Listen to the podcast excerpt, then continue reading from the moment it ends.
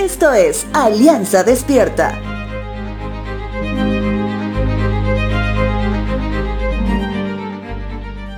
El día de hoy, dentro de la lectura anual de la palabra de Dios, nos toca abrir un nuevo libro. Les hablo de la segunda carta del apóstol Pablo a su fiel discípulo Timoteo. Recordemos que Pablo se encontraba encarcelado en Roma una vez más cuando escribe esta carta, donde se sintió solo y abandonado. Pablo reconoció que su vida terrenal probablemente pronto llegaría a su fin. Es por eso que esta carta es esencialmente las últimas palabras de Pablo. Pablo miró más allá de sus propias circunstancias para manifestar su preocupación por las iglesias y especialmente por Timoteo.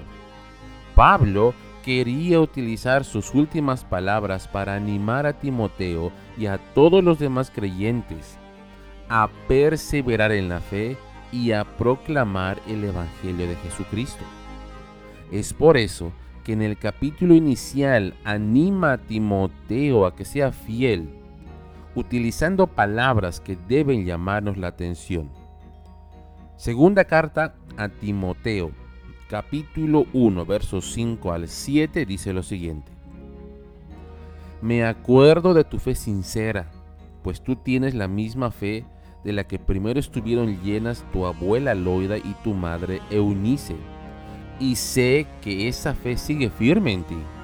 Por esta razón te recuerdo que avives el fuego del don espiritual que Dios te dio cuando te impuse mis manos pues Dios no nos ha dado un espíritu de temor y timidez, sino de poder, amor y autodisciplina.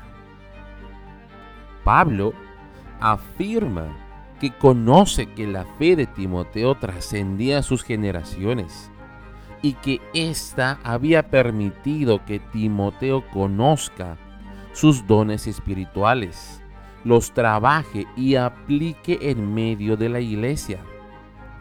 Pablo utiliza palabras claves. Él dice que Dios no nos ha dado un espíritu de temor ni de timidez, sino de poder, amor y autodisciplina.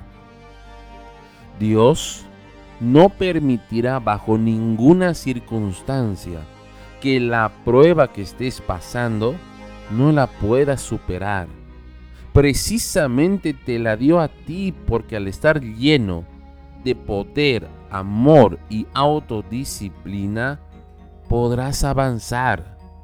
Si el temor y la timidez hoy llena tu corazón y que a pesar que sirves y congregas te sientes desfallecer, te recuerdo lo que a Timoteo le recordaron.